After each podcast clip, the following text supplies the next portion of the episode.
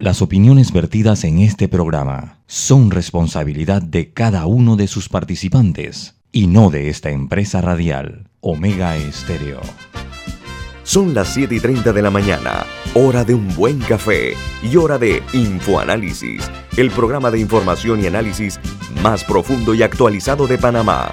Infoanálisis con Guillermo Antonio Adames, Rubén Darío Murgas y Milton Enríquez. Infoanálisis por los 107.3 de Omega Estéreo, cadena nacional.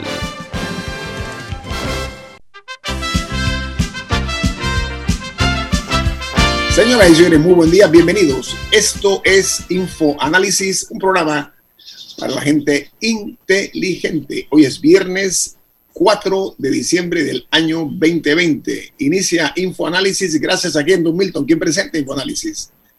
Gracias a una deliciosa taza del café Lavazza. Hoy estoy disfrutando el Lavazza, Lavazza Gold Selection. Café Lavazza, un café italiano para gente inteligente y con buen gusto. Presenta Infoanálisis. Muy bien, eh, recuerden amigos que este programa se ve en vivo, en directo, en video, en calidad HD, en Facebook Live, también eh, en la app de Omega Stereo, eh, tanto para teléfonos móviles como los de la aplicación de Play Store como App Store, o sea, los, los de tecnología de Apple, como también la de tecnología Android, también en sus televisores pueden ustedes sintonizar el programa este y, escuchar Omega Stereo 24 horas al día a través del canal 856 de Cable Onda. Y en sus celulares, pues, como les dije, pueden eh, ver y escucharnos en Facebook Live. Además, estamos en los podcasts de Anchor, Spotify, Overcast y iTunes. Son todos, todas las plataformas tecnológicas que tenemos a disposición de ustedes. Miren, vamos a entrar en materia la noticia que hace en primera plana los diarios más importantes del mundo. El presidente o los expresidentes Barack Obama, George W. Bush y el eh, expresidente eh, Bill Clinton eh, se pondrán la vacuna del coronavirus en público a ser visto en televisión y en todos los medios para dar el ejemplo a los ciudadanos estadounidenses. ¿Saben por qué? Porque según una encuesta de Gallup, solo el 58% de los estadounidenses asegura estar dispuesto a ponérselas, pero la diferencia es que se creó una campaña en, el gobierno de Bush en ese sentido, y los tres antecesores, precisamente del actual presidente, se han declarado dispuestos a conseguir que la vacunación sea generalizada en los Estados Unidos. Por otra parte, en el presidente electo Joe Biden pedirá a los ciudadanos que lleven mascarilla durante sus primeros 100 días como presidente. Y hay una noticia muy preocupante, es que los Estados Unidos ha superado un récord de muertes. Han llegado ayer a 2.907 fallecidos. Se reportó la prestigiosa Universidad Johns Hopkins acerca de esa realidad de este hermano país. Y en Colombia, un juez de Bogotá tendría que definir si el ministro de Salud de ese país incurrió en desacato eh, para el tema de los viajeros y hay un fallo que tiene eh, las pruebas del PCR que también está en discusión, entonces se está hablando que este ministro de Salud podría ser arrestado si esto progresa. Y en Madrid, dos cosas importantes. Una, igual que en los Estados Unidos, la mitad, más de la mitad de los ciudadanos españoles dicen que van a esperar los resultados eh, de las primeras personas que se vacunen para entonces ellos eh, van a esperar eh, para conocer los efectos de la vacuna, para entonces vacunarse, perdón la redundancia, pero la nota es que en Madrid también hay una, un descubrimiento, hay un test de saliva fiable al 98%, una prueba para detectar el coronavirus. Dice que los resultados eh, de lo, de la, del descubrimiento eh, nada más demora 10 minutos en detectarse si es positivo o no. Y solamente están esperando unas, unos vistos buenos de, este, de esta prueba que es no invasiva.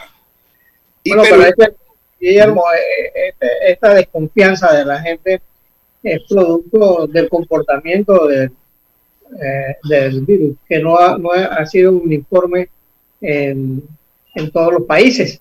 O eh, la gente tiene dudas, tiene derecho a, tener dudas. Oiga, en Perú, varios tramos de la carretera panamericana fueron bloqueados por un paro agrario.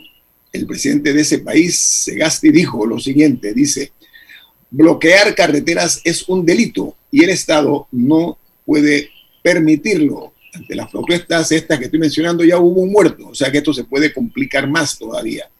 Y en Argentina la Corte Suprema de Justicia confirmó la condena del ex vicepresidente Bidú, quedando en firme la pena de cinco años y diez meses, donde va a volver a prisión el expresidente argentino.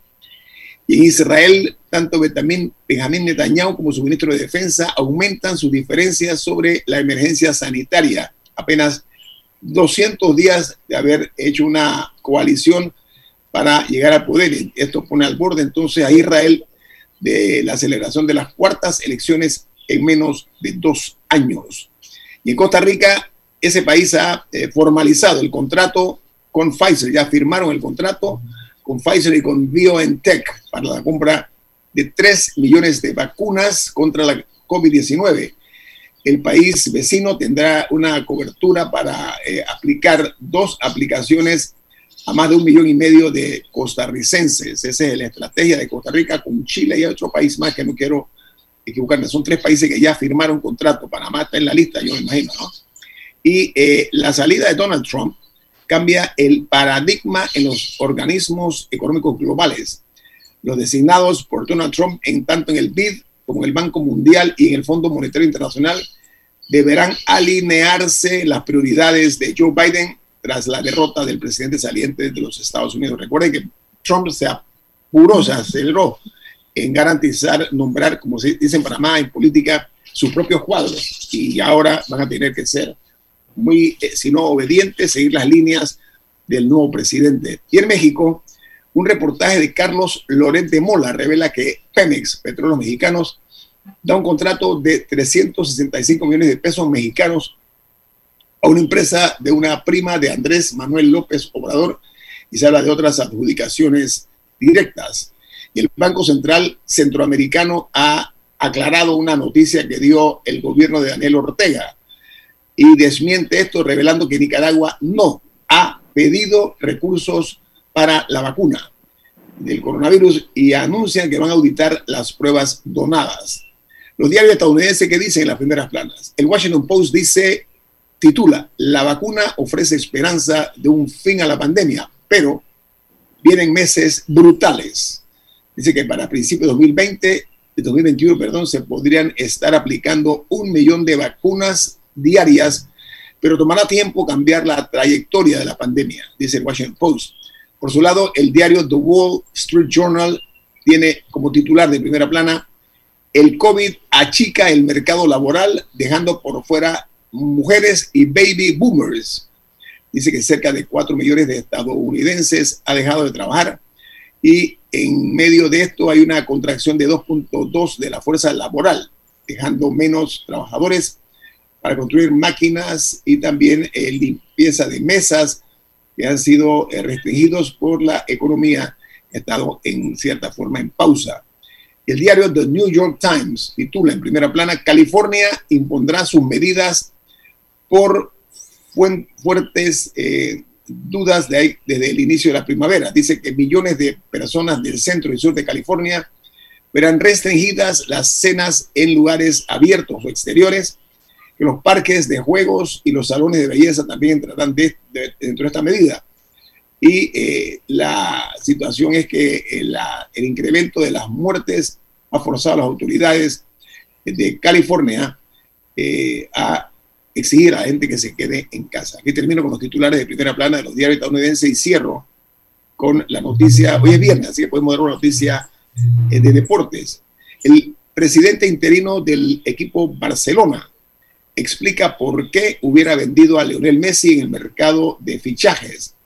Dice que por dos razones. Primero, por lo que se hubieran ahorrado en materia de lo que se conoce como masa salarial, con lo que los ingresos hubieran subido para Barcelona y confesó que la condición económica del el Fútbol Club Barcelona es pésima, cito la palabra entre comillas.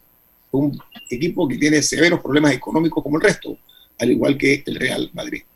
bueno, y, este, una de las, uno de los principales ingresos es la taquilla. Y, están, y en ese momento es cero taquilla, están jugando sin público. Eh, imagínese, usted estaba leyendo, porque como debe ser, mi trabajo, mi oficio me exige investigar. Vi que al, diario, al, equipo Fútbol Club Barcelona, ¿sabe dónde ellos entran 22 millones de dólares fijos en, no en taquilla, ¿sabe dónde?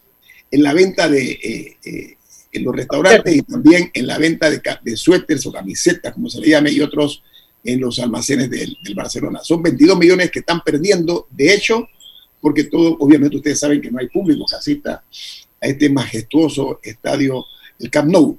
Eh, vamos entonces ya a terminar con esto las notas internacionales, porque quiero aprovechar que tenemos aquí en eh, la, el estudio, no en estudio, sino en línea al doctor Bruno Hammerschlag.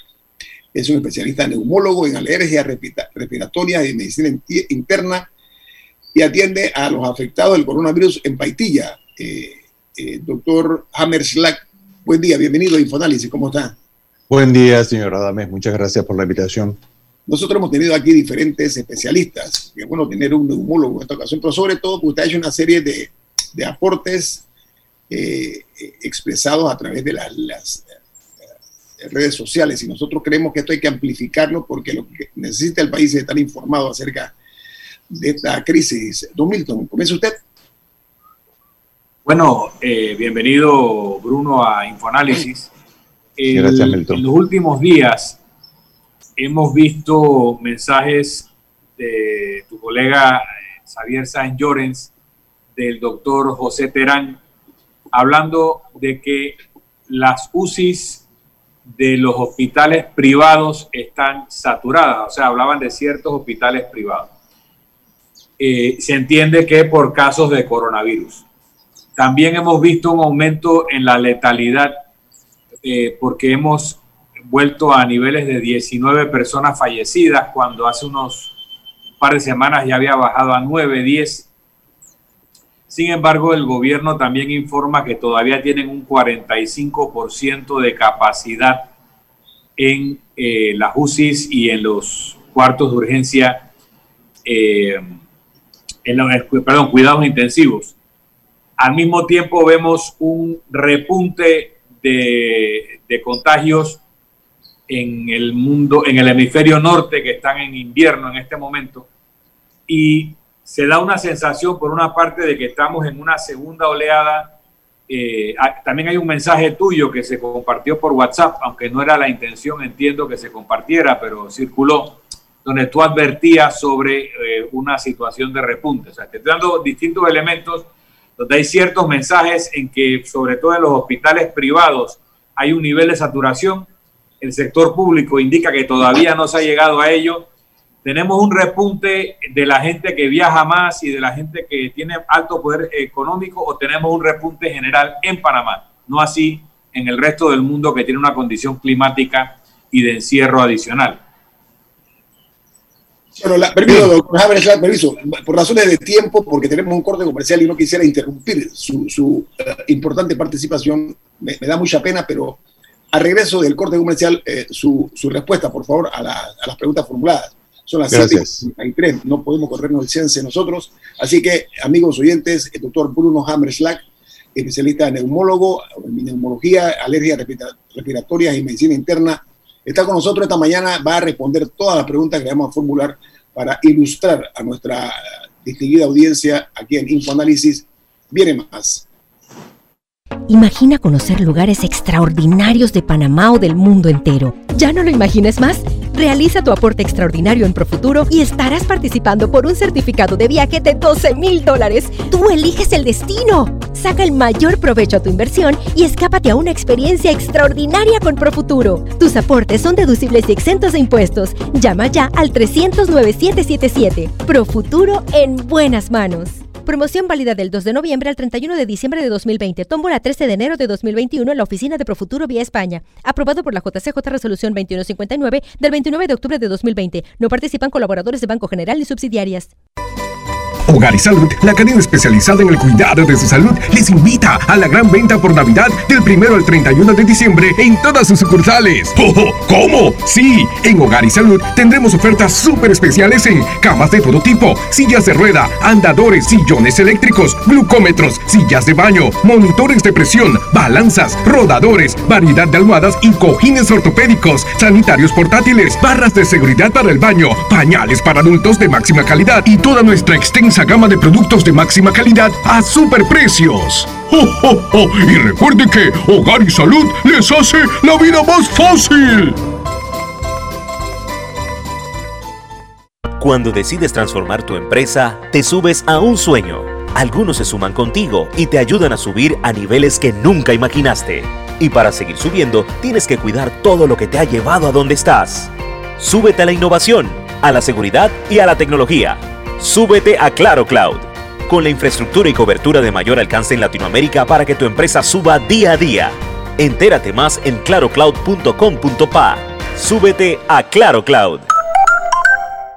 Conéctate al Panamá Motor Show 2020. Ingresa a www.panamamotorshow.com.pa y encuentra todas las marcas de autos en un solo lugar. El mismo Motor Show ahora en digital del 2 al 6 de diciembre. Organiza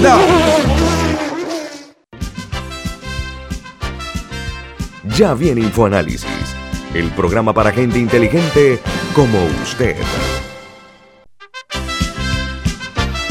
Como siempre, amigos oyentes, eh, don Rubén Murgas tiene cosas importantes para ustedes. Presten mucha atención, por favor.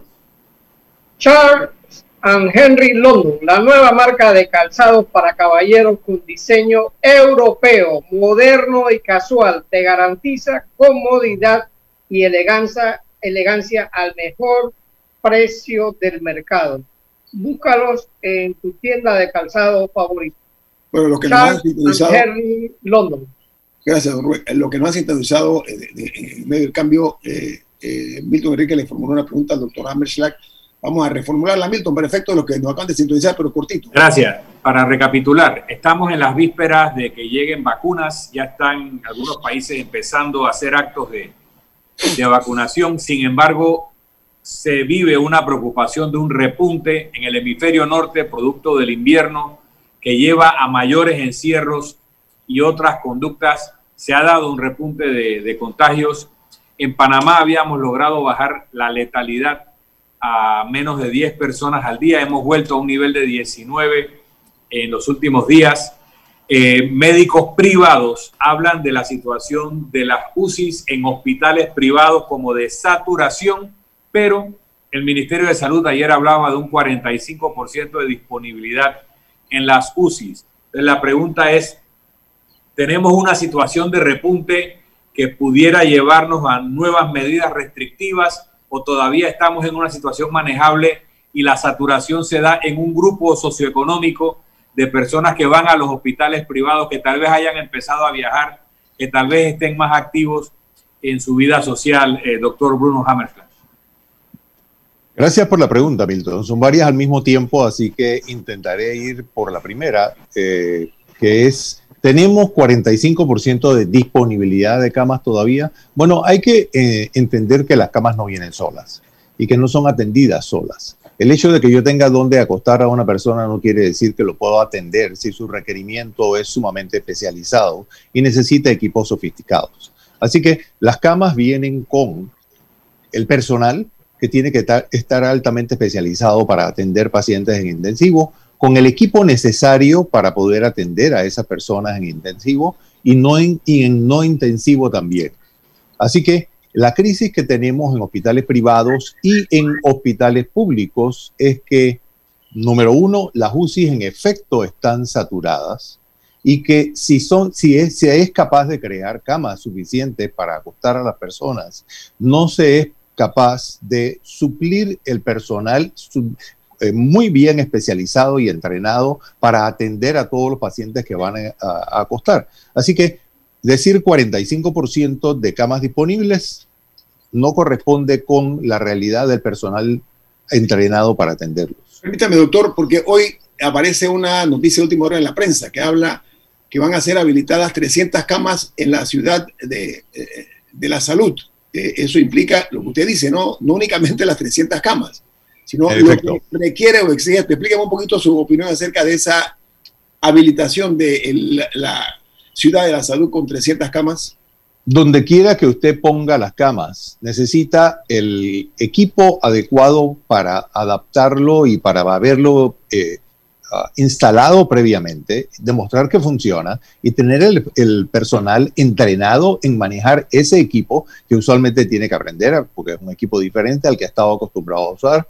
Eh, aún siendo el mismo, el personal tiene que adaptarse al lugar y tienes que tener personal entrenado. Si llegamos al punto en que el gobierno, por ejemplo, o cualquier hospital privado o público, tiene que tratar de contratar personal que está trabajando actualmente en esas áreas para poder suplir sus necesidades, llegamos a una crisis de personal y a una crisis de salud. Respecto a la pregunta de si esto estaba pasando solamente en un grupo social, la respuesta es absolutamente no. Esto está pasando también en el Estado. Las UCIs en los hospitales actuales están sobresaturadas. Se ha reducido el espacio entre uno y otro paciente, ha habido escasez de equipo de protección personal para el personal que atiende a los pacientes, ha habido escasez de medicamentos para eh, atender a los pacientes en algunos momentos dados, que por supuesto intenta suplirse con rapidez, pero que no siempre es posible. Ahora, doctor, eh, quería, quería hacerle una pregunta. ¿Cuán cuán inmovilizadora es esta enfermedad para el que le da. Eh, porque he, leído eh, que eh, mucha gente, el cuerpo reacciona que no necesita cama, pero esta persona tiene que quedar inmovilizado para trabajar aunque, aunque se quede en, casa. ¿Cuál, cuál, es el comportamiento de la, de la enfermedad? Bien, el comportamiento de la enfermedad hasta donde sabemos hoy, que sabemos mucho más de lo que sabíamos hace 11 meses, es aproximadamente el siguiente. De acuerdo a los estudios y de acuerdo a las poblaciones, porque esto cambia poco, entre 20 y 40% de las personas ni siquiera se dan cuenta de que tienen COVID. No desarrollan ningún síntoma. Entre ellos hay muchos de los que nosotros llamamos super spreaders, que significa difuminadores de la infección, porque sin saberlo, sin tener síntomas, pueden transmitir a otra persona. Aproximadamente otro 20 a 40% de, de la población va a tener síntomas entre muy leves a síntomas moderados, que no son discapacitantes realmente, pero muchos se sienten mal por un relativamente corto periodo de tiempo y se hacen la prueba porque entonces tienen síntomas y estas personas tienen que estar confinadas durante un tiempo y obviamente no pueden entrar al, mercado laboral hasta que la fase de contagio en que ellos son contagiosos para otras personas termine. Esa gente se va usualmente a integrar con relativa rapidez, excepto aquellos que quedan con síntomas persistentes. Y luego hay un, último sector de población que es más o menos el 20% que va a tener COVID severo o muy severo. Estas personas, contrario a lo que pasaba antes, son básicamente los únicos que estamos poniendo en un hospital. Es decir, hoy es extraordinariamente raro que vamos a colocar en un hospital a una persona que no tiene requerimiento de un suplemento de oxígeno, por ejemplo. Así eh, que eh, antes, antes eso no pasaba. Doctor, pero hay, a ver si eh, ponemos más, más claro esto. Están entrando más personas a los hospitales que antes. E, esa es una, y no hay la suficiente capacidad. Usted, usted mencionó eso en algún momento, que somos, somos, más pacientes de lo que los hospitales son capaces de absorber, incluyendo los hospitales públicos y privados. Por supuesto. Por favor, doctor. Por supuesto, si yo tengo solamente 100 mil pacientes enfermos y el 20% de ellos necesitan un hospital, entonces tengo 20 mil camas de hospital que necesito. Pero si tengo un millón de personas enfermas, necesito 200 mil camas, porque el porcentaje de los graves y muy graves no varía.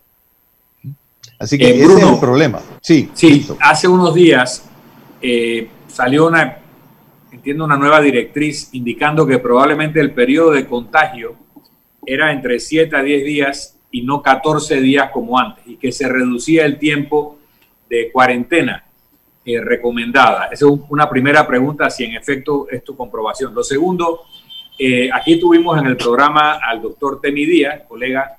Eh, Temi está, estaba en ese momento padeciendo COVID y nos dijo que para sí mismo él se trató con hidroxicloroquina en las etapas donde él la tenía, no, no, estaba en situación de gravedad, zinc, vitamina D, vitamina C, etcétera tú como neumólogo, si te llega un caso una persona que empieza a mostrar síntomas de COVID, ¿cómo lo tratas? ¿Qué, tipo de terapia o medicamento utilizarías?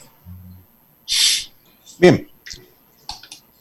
Número uno, el artículo al que te referías eh, fue un artículo publicado por la FDA, un statement publicado por la FDA hace aproximadamente tres o cuatro días, en los que ellos decían que 10 días era el periodo usual para restringir la movilidad de las personas, porque ya, a partir de ahí ya no son contagiosos y no 14, básicamente en personas que tenían por lo menos tres días de no tener síntomas y que el 2.5% de la población en ese momento ya no era contagioso. Es decir, 2.5% de, de, ciento de la gente no puede transmitir la enfermedad, eh, puede transmitir la enfermedad y el 97.5 a los 10 días no va a transmitir la enfermedad. ¿Qué pasa? Que si tú tienes muchísima gente enferma, todavía estás corriendo un riesgo que no es despreciable de que un 2.5% de la gente todavía cargue el virus en fase contagiosa y pueda contagiar a otras personas. La nueva recomendación de la FDA, que fue la última, la que apareció hace tres o cuatro días, publicada dice que tal vez podemos reducir el periodo a siete días, pero hay que entender en quiénes eso se aplica. Se aplica en personas que no han tenido síntomas, fueron diagnosticados como contactos por, por el trazabilidad de contactos, fueron diagnosticados como contactos, tenían un PCR positivo, no desarrollaron síntomas y dos días antes de salir a la calle se les hace un nuevo PCR para demostrar que no son contagiosos esas personas podrían salir a la calle a los siete días. Eso es un cuadro completamente distinto. Esas personas fueron detectadas en el núcleo familiar, por ejemplo, de alguien que tenía COVID. Entonces, a esos es que se aplican los siete días y no nos podemos olvidar de la prueba inicial que demuestra que es negativa, eh, que, que, demuestra que eh, es positiva y una segunda prueba que es negativa. Vale. Y en el tema del tratamiento, porque hay controversia sobre cómo tratar a una persona que empieza a mostrar síntomas. No estoy hablando de alguien en UCI, estoy hablando de alguien que ya empieza a mostrar síntomas. Eh, te digo mi caso, a mí me dio COVID y yo eh, tomé, yo ya yo venía tomando zinc, selenio, eh, tomando sol y simplemente seguí tomando eso y en un momento, dos noches que quise dormir mejor, tomé Tilenol porque había un cierto malestar corporal. Fuera de eso yo no tomé nada Hoy en día, ¿qué tú le darías a un paciente que empieza a mostrar síntomas de COVID? Y ha sido tres minutos, en tres minutos me lo, resume, por favor, en tres minutos la, respuesta. Bien. Ah, lo que hay que determinar es cuál es el estado del paciente real. ¿A qué está predispuesto ese paciente eh, en ese momento? ¿Ok? ¿Qué es lo que hay que hacer? No es mandarlo para la casa y decirle tome o no tome vitaminas, tome o no tome tal o cual producto. Hay que hacer, por ejemplo, exámenes de sangre para determinar si ese paciente necesita un anticoagulante, porque está haciendo un trastorno de coagulación que en unos días se va a traducir en que ese paciente o va a morir en su casa o va a llegar al hospital gravemente enfermo. Si uno mide marcadores de inflamación a través de un examen de sangre, que son exámenes de sangre que están haciendo básicamente todos los laboratorios, tanto públicos como privados, mide factores de coagulación para determinar el riesgo de cada persona, entonces uno puede decidir con mucho mejor objetividad quién requiere un medicamento y quién no. En efecto, eh, en muchas partes del mundo estuvo ah, en boga prescribir medicamentos como hidroxicloroquina eh, o ivermectina. Esto provocó una enorme cantidad de estudios, había muchas controversias, hubo un estudio inicial de un francés que fue grandemente desacreditado por el análisis estadístico que él hizo y por realmente creación de data. Y esto se le demostró y de hecho está en un juicio en este momento en Marsella. Eh, y esto fundamentó el uso de hidroxicloroquina en el momento en que iniciaba la pandemia y que todos estábamos desesperados en todos los médicos del mundo en ayudar a nuestros pacientes. A partir de allí se han generado toda una serie de estudios enormes que han sido muy bien analizados, son estudios contra placebo, son estudios que han sido publicados en numerosas eh, revistas científicas y que demuestran que la hidroxicloroquina no es efectiva ni como profilaxis, ni como tratamiento de los, de los contactos positivos, ni en casos leves, ni en casos moderados, ni en casos severos. La evidencia está allí. Esto no es una cuestión de opinión. Igualmente se ha publicado evidencia eh, que muestra resultados similares respecto a la ivermectina. Doctor Bruno Hammerschlag, vamos a un corte comercial. Él es eh, un profesional de medicina que es especialista en neumología, alergias respiratorias y medicina interna. Estamos platicando para ilustrar a nuestra respetable audiencia. Viene más aquí en Info Análisis, un programa para la gente inteligente. Omega Stereo tiene una nueva app. Descárgala en Play Store y App Store totalmente gratis. Escucha Omega Stereo las 24 horas donde estés con nuestra aplicación totalmente nueva. Imponente, intuitivo, seguro. Así es el Volvo XC90 con All-Wheel Drive, tecnología de seguridad IntelliSafe, sensores de estacionamiento, pantalla táctil de 9 pulgadas, Apple CarPlay y Android Auto, asiento infantil integrado en segunda fila, sistema de frenado automático City Safety, reconocimiento de señales de tránsito. Volvo XC90 desde 64.900. Conócelo de cerca en nuestro showroom de calle 50 o llámanos al 302-5530. Visita nuestras redes sociales Volvo Car Panamá. Conéctate al Panamá Motor Show 2020. Ingresa a www.panamamotorshow.com.pa y encuentra todas las marcas de autos en un solo lugar. El mismo Motor Show ahora en digital del 2 al 6 de diciembre. Organiza la...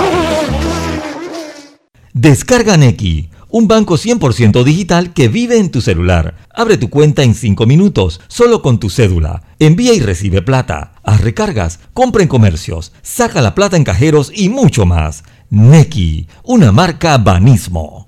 Imagina conocer lugares extraordinarios de Panamá o del mundo entero. ¿Ya no lo imagines más? Realiza tu aporte extraordinario en Profuturo y estarás participando por un certificado de viaje de 12 mil dólares. Tú eliges el destino. Saca el mayor provecho a tu inversión y escápate a una experiencia extraordinaria con Profuturo. Tus aportes son deducibles y exentos de impuestos. Llama ya al 300 9777. Profuturo en buenas manos. Promoción válida del 2 de noviembre al 31 de diciembre de 2020. Tómbola 13 de enero de 2021 en la oficina de Profuturo vía España. Aprobado por la JCJ Resolución 2159 del 29 de octubre de 2020. No participan colaboradores de Banco General ni subsidiarias. Si desea que sus colaboradores trabajen desde su casa, podemos ayudarle. En Solutexa somos expertos en aplicar la tecnología a las técnicas y trabajos de oficina. Contáctenos en solutexa.com.pa o al 209-4997. Solutexa.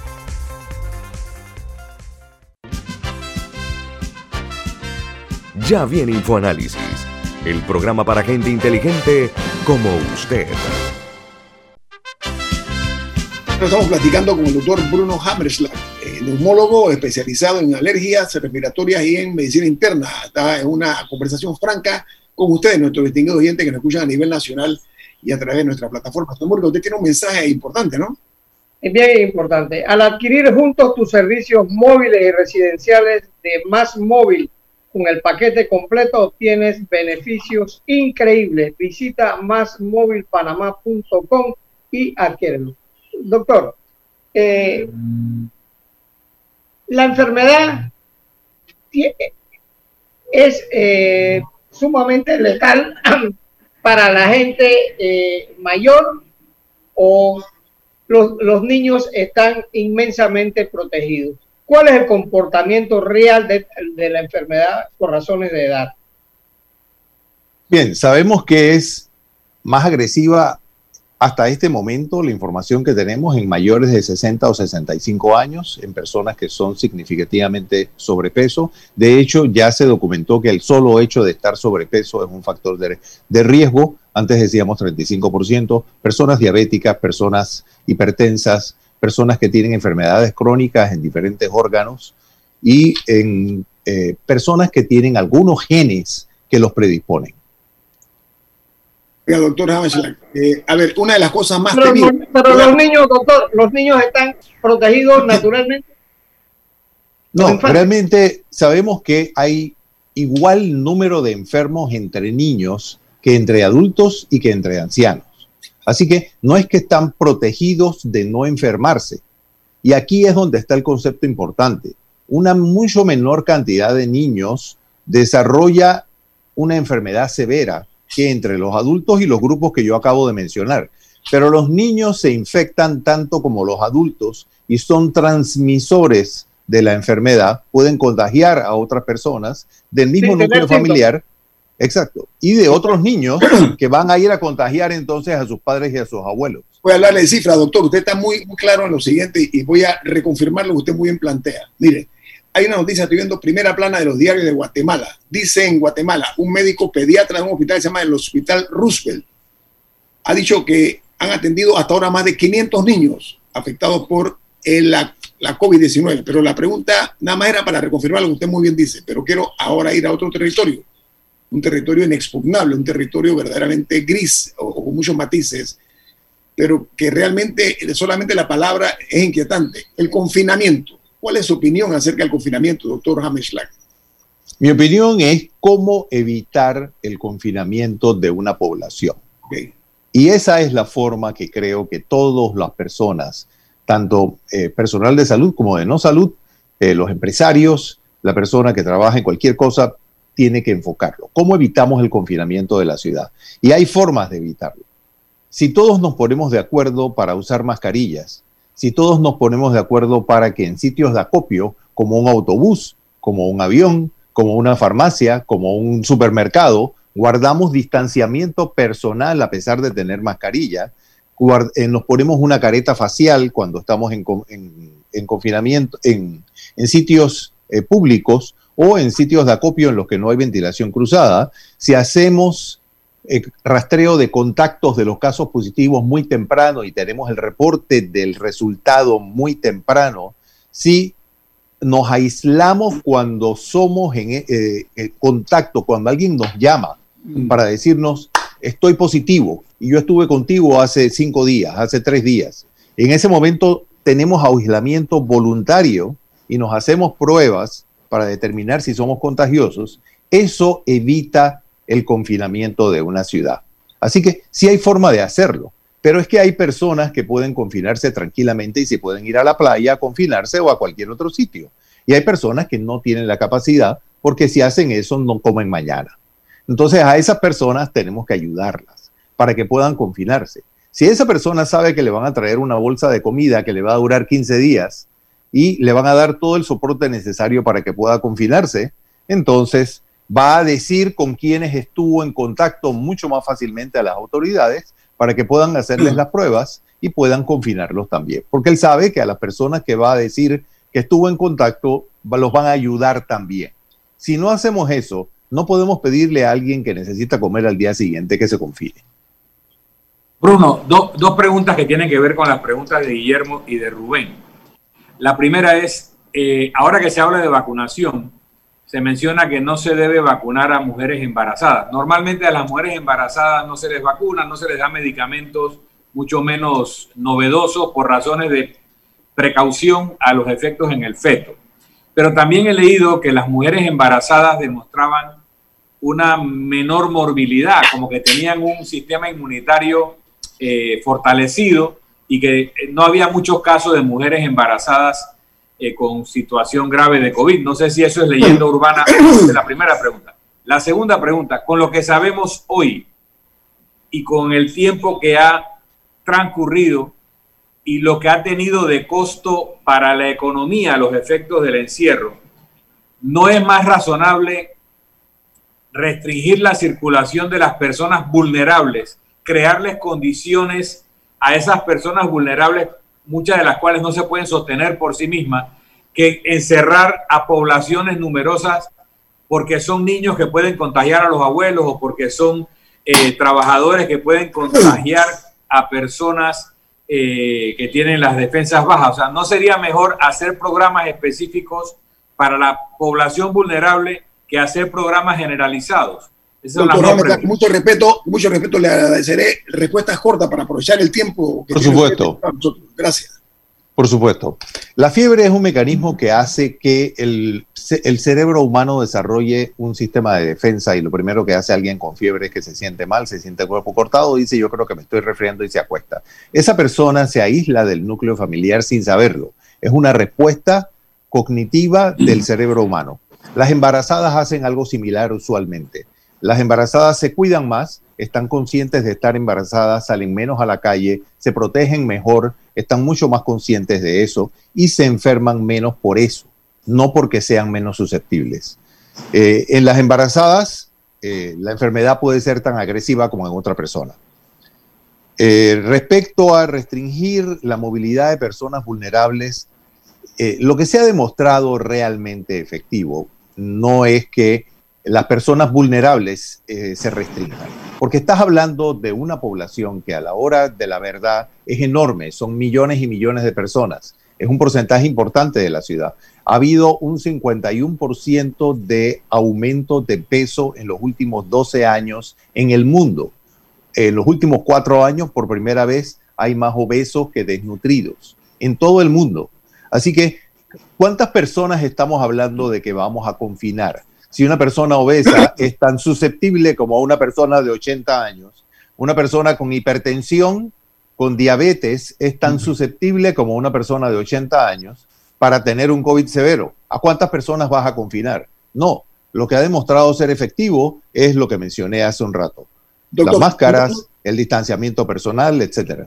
Doctor, eh, no podemos ni, sobreestimar y mucho menos subestimar este, este virus ¿no? y la pandemia. Sobre esa base le pregunto porque ayer hubo 27 fallecidos, de acuerdo a los números del Ministerio de Salud. Un día... Es un acumulado, Ñito. Es un acumulado que indicaron ellos que era acumulado de un día con otro. Bueno, permítame, porque la noticia, la noticia, que estoy viendo habla de 24 horas y no vamos a discutir. Doctora Mesla, usted es el especialista. ¿Usted cree que estamos frente a la posibilidad de una segunda ola con los números? Estamos hablando, para ser más puntuales, por ejemplo, Panamá los números son 171.219 casos, ¿ok? Y un total de 3.141 muertos. Podría hablarse de una posible segunda ola en Panamá, para ser brutalmente sinceros. Sin duda, hay que tomar en cuenta que cuando hablamos de olas pensamos que son como las del mar, ¿no? Es una ola en la que llegó a un punto muy bajo y luego subió otra ola y así. Esa no es la realidad nuestra. La pandemia hubo un, un pico, descendió moderadamente y luego ha vuelto a ascender a partir de allí. Así que esta, esta ola, que podría ser la segunda en efecto, ha sido mucho mayor que la primera. Ahora, doctor, ¿usted fue el autor de un comunicado que salió escrito a su nombre?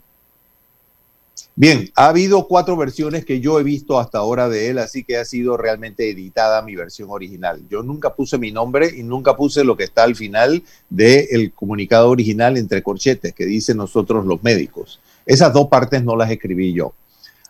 ayer me mostró una enfermera una versión de un solo párrafo muy modificada con frases agregadas. Así que hay muchas cosas circulando. La pregunta es si yo escribí algo a un foro muy pequeño de personas y de allí salió, en efecto, así lo hice. ¿Sabes? Es un delito estar alterando eh, opiniones y más. Esto me parece muy delicado y peligroso porque la ciudadanía lo que necesita es eh, eh, claridad en esto. Doctora Meslack, me quedan dos minutos. Eh, un mensaje para nuestros oyentes, si es tan amable. Por favor, en lo que tenemos que pensar todos es en tratar de frenar la pandemia y al mismo tiempo evitar un confinamiento de toda la ciudad. Y todos, es un deber de todos, es algo a lo que todos podemos contribuir. Tanto la gente que está jugando en la playa sin máscara, como la persona que está aquí subiéndose en el autobús. Cuando estamos en sitios de acopio necesitamos máscaras, necesitamos distanciamiento personal y una careta facial. No es suficiente con una sola medida cuando hay un grupo de personas de los cuales muchos pueden estar contagiados sin saberlo. Y necesitamos rastreo de contactos muy efectivo. Iba para allá hacer la pregunta en, dos minutos. Costa Rica ya anunció una, ah, una planificación ordenada de la aplicación de la vacuna. Que van a ir a los sitios donde hay mayor cantidad de casos y que no se cumplen adecuadamente con medidas sanitarias. Esa estrategia, ¿usted está de acuerdo para aplicarla en Panamá? Un minuto, doctor Ameslack. Creo que la estrategia eh, correcta se ha demostrado eh, en situaciones anteriores y se han hecho estudios para demostrarlo. Creo que se debe vacunar a personas de muy alto riesgo y, y sobre todo los de mayor edad, personas con enfermedades subyacentes que pueden hacerlos ir a fudeados intensivos y al personal médico, el personal de salud que tiene que atenderlos, porque si no hay personal, puede haber las camas que queramos, pero no, no funcionan. Nadie los va a poder atender. Esa es la estrategia de los Estados Unidos también, doctor. Eh, y en Costa Rica es ir al, al, al, a, los campos, ir al, al, interior de ese país. Doctor Bruno Hammerschlag, realmente hemos disfrutado muchísimo sus experiencias, su conocimiento. Usted como especialista en neumología y también en alergia respiratoria y medicina interna. Un honor haberlo tenido aquí esta mañana, doctor Hammerschlag. Ha sido un honor para mí. Muchas gracias por haberme invitado. Vamos al corte comercial. Esto es Info Análisis, un programa para la gente inteligente. Imponente, intuitivo, seguro. Así es el Volvo XC90 con All-Wheel Drive, tecnología de seguridad IntelliSafe, sensores de estacionamiento, pantalla táctil de 9 pulgadas, Apple CarPlay y Android Auto, asiento infantil integrado en segunda fila, sistema de frenado automático City Safety, reconocimiento de señales de tránsito. Volvo XC90 desde 64.900. Conócelo de cerca en nuestro showroom de calle 50 o llámanos al 302-5530. Visita nuestras redes sociales Volvo Car Panamá. Cuando decides transformar tu empresa, te subes a un sueño. Algunos se suman contigo y te ayudan a subir a niveles que nunca imaginaste. Y para seguir subiendo, tienes que cuidar todo lo que te ha llevado a donde estás. Súbete a la innovación, a la seguridad y a la tecnología. Súbete a Claro Cloud. Con la infraestructura y cobertura de mayor alcance en Latinoamérica para que tu empresa suba día a día. Entérate más en clarocloud.com.pa. Súbete a Claro Cloud. Hogar y Salud, la cadena especializada en el cuidado de su salud, les invita a la gran venta por Navidad del 1 al 31 de diciembre en todas sus sucursales. ¡Oh, cómo Sí, en Hogar y Salud tendremos ofertas súper especiales en camas de todo tipo, sillas de rueda, andadores, sillones eléctricos, glucómetros, sillas de baño, monitores de presión, balanzas, rodadores, variedad de almohadas y cojines ortopédicos, sanitarios portátiles, barras de seguridad para el baño, pañales para adultos de máxima calidad y toda nuestra extensa gama de productos de máxima calidad a superprecios. ¡Oh, Y recuerde que Hogar y Salud les hace la vida más fácil. Conéctate al Panamá Motor Show 2020. Ingresa a www.panamamotorshow.com.pa y encuentra todas las marcas de autos en un solo lugar. El mismo Motor Show ahora en digital del 2 al 6 de diciembre. Organiza la Ya viene InfoAnálisis, el programa para gente inteligente como usted.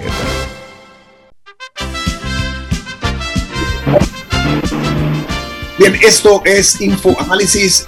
Torreo Murga, tiene usted alguna noticia importante, ¿no? Bueno, ya que en Global Bank estamos cada vez más cerca de ti. Estamos a, que también nos eh, visites en nuestra sucursal Chiriquí Global Plaza con horario de atención de 10 a.m. a 6 p.m. de lunes a viernes y sábados de 9 a 2 y 30 p.m. Estamos frente a la clínica Mae Lewis. Así que eh, no sé cómo se pronuncia, Mae Luis o Mae se escribe Mae Lewis. Muy bien, vamos a continuar aquí en Infoanálisis porque hay una noticia que por lo menos creo que ha causado perplejidad en ciertos sectores de la comunidad, nosotros queremos invitarles a que nos permitan analizarla. Y es que el gasto de planilla aumentó en 24 millones a pesar de una reducción que hubo de 561 funcionarios eh, de la planilla estatal entre enero y agosto. la pregunta mía es cómo se compadece una cosa de la otra. Una baja en cuanto a los, la planilla estatal y un incremento eh, en cuanto al gasto de la planilla a 24 millones de dólares. Pongo eso sobre la mesa, señores.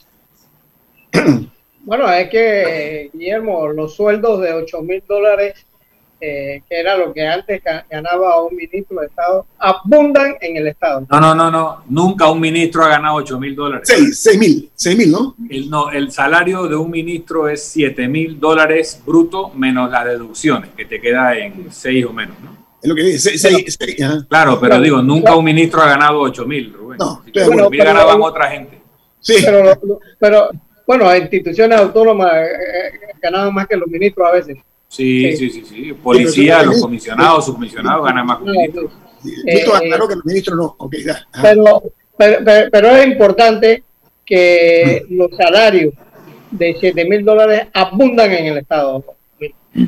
Abundan en el Estado. Es, es no sé si es una cosa normal, eh, porque el Estado también debe pagarle, pagarle bien a, sus científicos, a la gente que hace carrera dentro, dentro del Estado. Y yo creo que es justo que el servidor público eh, gane bien. Pero hay gente que se acostumbró a vivir en el Estado con el salario, eh, salarios altísimos y, y no salen del Estado más nunca nunca se van.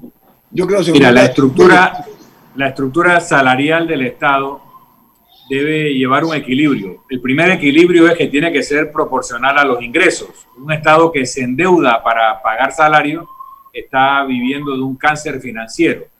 Por ejemplo, el último aumento presupuestario de la Asamblea de 22 millones para nombramientos se financiaba con deuda, según el mismo proceso presupuestario. Eso se llama cáncer.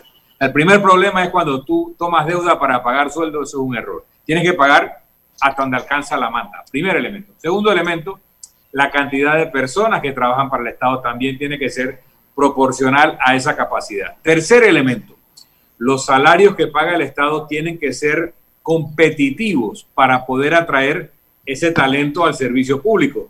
Esos, esos cuentos de que la gente trabaja por honor y por amor a la patria, eso no paga la cuenta del súper ni la hipoteca de la casa. Entonces tampoco podemos ser eh, demagogos con el tema de los sueldos del Estado. Y había un principio que nadie gana más que el presidente de la República, pero es que el presidente de la República hoy en día legalmente gana los mismos 7 mil que un ministro, los magistrados de la Corte ganan 10 mil, igual que los del Tribunal Electoral, el, jefe de la policía gana cerca de 18 mil o 20 mil con unos sobresueldos. El presidente de la Asamblea entiendo que tiene un sobresueldo también de 10 mil sobre los 7 mil que gana. El, el, administrador del canal tiene un sueldo de veintitantos mil al mes, igual la subadministradora está en 18, pero esos son sueldos correspondientes al tipo de trabajo que están haciendo. El gerente del Banco Nacional también gana mucho más que el presidente de la República. ¿Por qué? Porque un gerente de banco gana hasta mucho más que el gerente del Banco Nacional. Entonces, habiendo dicho eso, de, que tenemos que hacer una ley general de sueldos que realmente pague algo equitativo, competitivo, pero dentro de la capacidad financiera del Estado, tengo que decir que un aumento de las erogaciones de la partida de salarios o de eh, eh, monumentos puede tener una justificación como son los aumentos legales que tienen profesores, maestros, médicos, de acuerdo a sus eh, negociaciones colectivas, que el Estado se compromete anualmente o bianualmente a hacer ajustes, y eso estaría justificado, que aumente la planilla por eso. Y otros son los botelleríos, otros son los nombramientos que no están justificados y donde simplemente se están acomodando a personas en el Estado para darles un beneficio. Pero mira, este es el momento en las crisis es donde hay que hacer los cambios, porque es el momento propicio para hacerlos. Eh, yo estoy de acuerdo que hay que hacer una revisión de los salarios, por lo que acaba esas pinceladas que acaba de decir eh, Milton, pero también hay que buscar la manera de que no se entienda que aquí en Panamá tenemos lo que era la Roma de los plebeyos y los patricios, o sea, donde hay eh, una inequidad que realmente es hasta obscena. Es el momento de tomar en consideración eso, pero además eh, eh, ajustarse a la realidad económica del país. A mí se me ocurre pensar que este no es el momento para estar eh, creando mayor cantidad de deuda en materia de nombramientos que van a ser inocuos en estos momentos.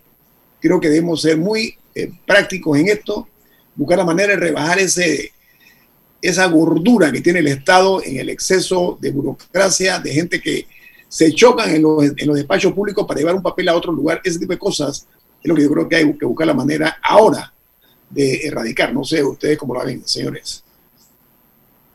Bueno, yo creo que, Guillermo, una, una de las cosas que nosotros debemos vigilar más son los salarios en la policía, porque los policías eh, entran en una carrera que, y se jubilan muy jóvenes, se jubilan con cuarenta y piquillo de años de edad. Entonces, eh, eso, eh, esos salarios... Está hablando de los jefes, Rubén, está hablando de la, de la alta oficialidad. De, de, los jefes, pero los policías, hay una mala costumbre que ha ocurrido en Panamá. Los policías no solo se jubilan jóvenes, sino que inmediatamente el Estado los contrata nuevamente con, con otros salarios de, casi que a nivel de... otros cargos. Eh, eh, eh, esto le está haciendo daño a la imagen del país, Guillermo.